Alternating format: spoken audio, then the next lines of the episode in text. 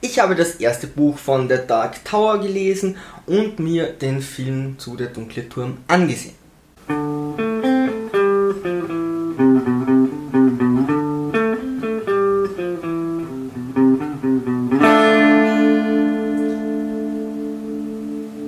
Ahoi liebe Kreativskeptiker, mein Name ist Gabby und ich heiße euch herzlich zu meinem Metal Challenge Prodigy Mondo Giles Buch bzw. Film willkommen. Heute der dunkle Turm, Originaltitel The Dark Tower von Stephen King.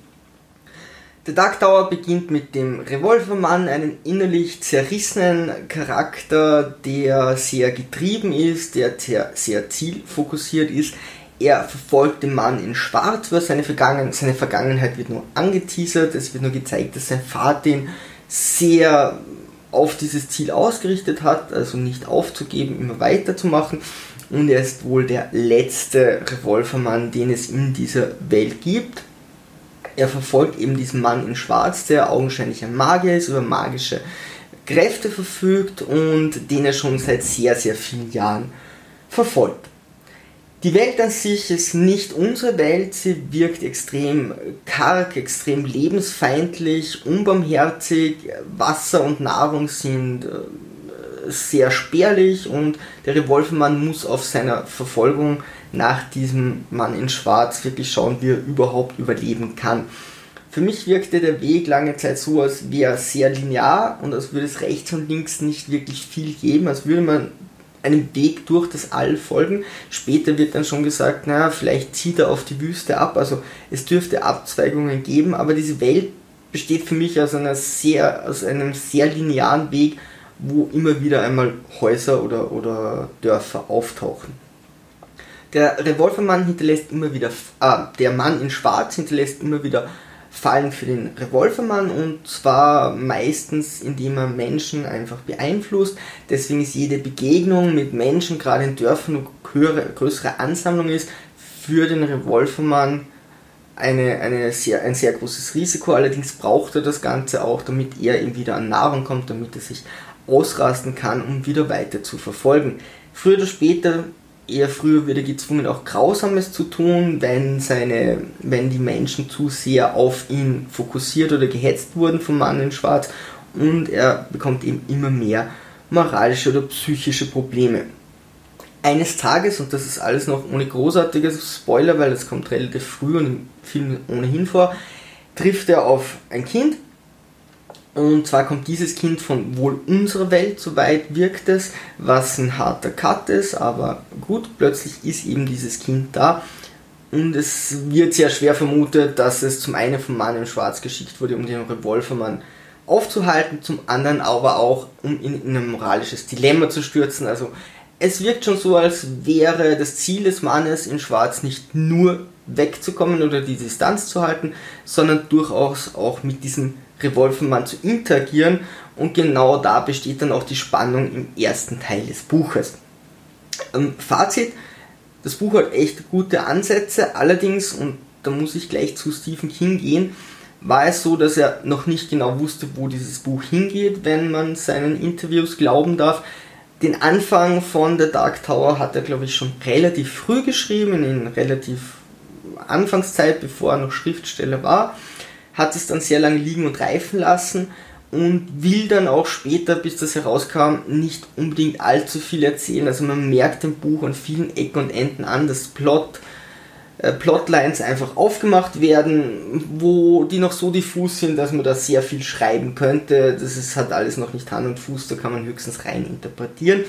Allerdings hat das Buch da schon eine richtige Handlung. Vieles ist noch nicht greifbar Stephen King verwendet hier eine sehr kurze, abgehackte Sprache. Da muss man sich tatsächlich daran gewöhnen, dass man da so ein bisschen reinkommt. Das ist äh, gerade am Anfang schwierig. Wenn man jedoch drinnen ist, dann fesselt einen diese Welt eigentlich relativ gut. Noch ein kurzer Funfact, dass die Welt, in der sich dieser dunkle Turm befindet und wohl auch der Revolvermann und der Mann in Schwarz, aus dieser Welt kam später dann auch das, der Clown von S. It. Nun zum Film.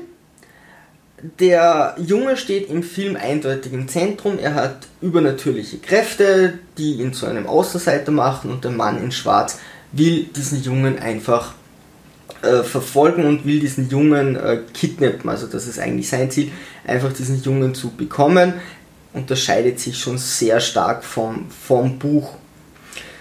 Ähm, Stephen King meinte zu dem Film, also der, der, der Junge trifft dann auf den Revolvermann und sie, der hilft ihm dann mehr oder minder, also ziert sich noch und sie fliehen dann gemeinsam und dann baut sich die Story noch ein bisschen auf. Das ist die Grundlage. Stephen King meinte zum Film, nicht ganz das, was er in dem Buch geschrieben hat. Und ja, es fehlt wirklich viel. Also ich kenne tatsächlich nur das erste Buch, aber diese ganze Dynamik zum Beispiel zwischen dem Revolvermann und dem Mann im Schwarz geht vollkommen verloren. King sagte also nicht ganz das, was ich geschrieben habe, war aber grundsätzlich positiv dem Film gegenüber eingestellt, was er da an, an Interviews gegeben hat. Stephen King hat seinerzeit Stanley Kubrick vorgeworfen, dass Shining ein richtig schlechter Film war. Also er war überhaupt nicht damit zufrieden.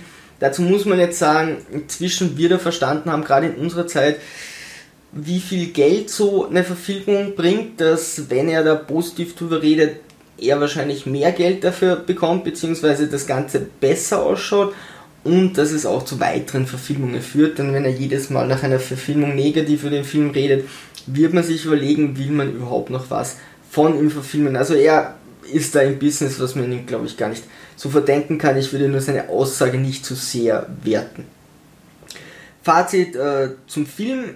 Es wurde aus mehreren Büchern ein Film gemacht. Normalerweise muss man ein Buch schon kürzen, um einen Film draus zu machen, denn in den Büchern einfach mehr steht oder mehr Handlung rübergebracht werden kann.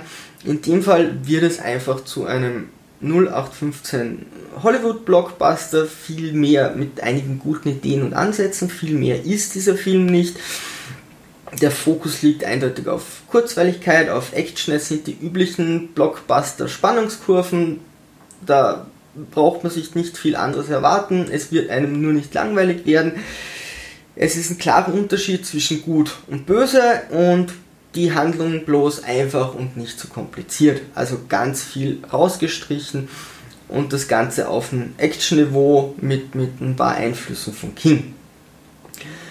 Der Film enthält wirklich nur Fragmente von den Grundideen. Die Handlung wurde stark verkürzt und dazu muss man nur sagen, als Leser des Buches wird man wohl eher enttäuscht werden, wenn man auf die Stimmung wartet, denn die fängt dieses, dieser Film gar nicht ein. Diese Verfolgung ist, ist quasi nicht in dieser Art und Weise da. Dieses Zehrende vom Revolvermann fehlt und diese Interaktion zwischen Revolvermann und Mann in Schwarz ist, ist eine ganz andere. Und ja, die komplette komplexe Handlung fehlt eigentlich. Es ist nur die Idee übergeblieben.